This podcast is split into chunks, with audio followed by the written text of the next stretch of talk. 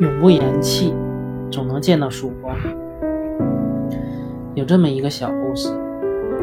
美国前总统尼克松小时的时候，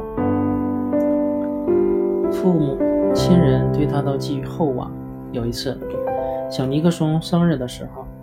他的外祖母送给他一张嵌在镜框里的林肯像，上面有一几句诗句：“伟人的一生常提醒我们，要使自己的一生崇高庄严，在去世的时候，要在时间的沙滩上留下你自己的足迹。”尼克松的外祖母对他说：“孩子，外祖母希望你能学习林肯那种坚持不懈的精神。”南北战争期间，有一段时间，南方占据了优势，他们希望林肯能够放弃解放黑衣人的做法。可是，在这样的困难中，林肯还是坚持自己的意见，绝不向南方妥协，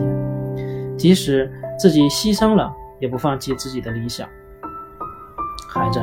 你看，林肯总统执着追求真理的精神是显而易见的，这是你应该学习的榜样。小尼克松从此就以林肯为自己的榜样，学习他的优点，尤其是他坚强的毅力。尼克松上中学的时候就很有，就有很高的政治抱负。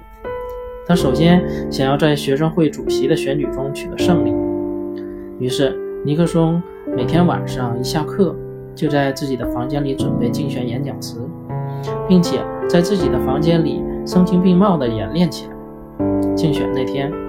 小尼克松也和别人一样，在台上发表了他的竞选演说，表明他将会如何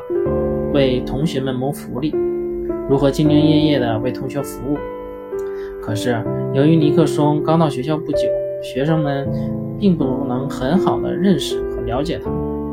而且那些竞选的人都有自己的朋友圈子，拥护者很多，所以最终他的竞选失败了。回到家里，小尼克松闷闷不乐。他的父母知道后，就开导他说：“孩子，不要灰心丧气呀，这才是你第一次竞选主席，也是你第一次从事社会活动，这才是开始。”我知道，可是尼克松说不出话来。孩子，我们知道你是以林肯为自己的榜样的，但林肯也经历过失败，你知道吗？他坚持过来了，你不要被一时的挫折吓倒，不要失去了信心，要有耐心，做事一定要执着。父母继续开导他：你要做一个像林肯一样伟大的人，就不能轻言放弃，就要努力去学习，去练习，知道自己哪方面不行，就努力去提高，去改正，要有针对性的去做事，发挥你自己的能力，你一定能行的。这一次失败并不能说明什么呀！站起来，我的孩子。小尼克松完全明白父母的意思，领会了他们对他的殷切希望以及对他的要求。从此以后，小尼克松积极地为同学们做事，赢得了大家的一致好评。更重要的是，让同学们认识了他自己。同时，他还积极地提高自己的演讲水平，不论是在平时的课堂交流中。还是在正式的演讲比赛中，小尼克松总是很积极的参加，自己的口头表达能力和语言组织能力也得到了很大的提高。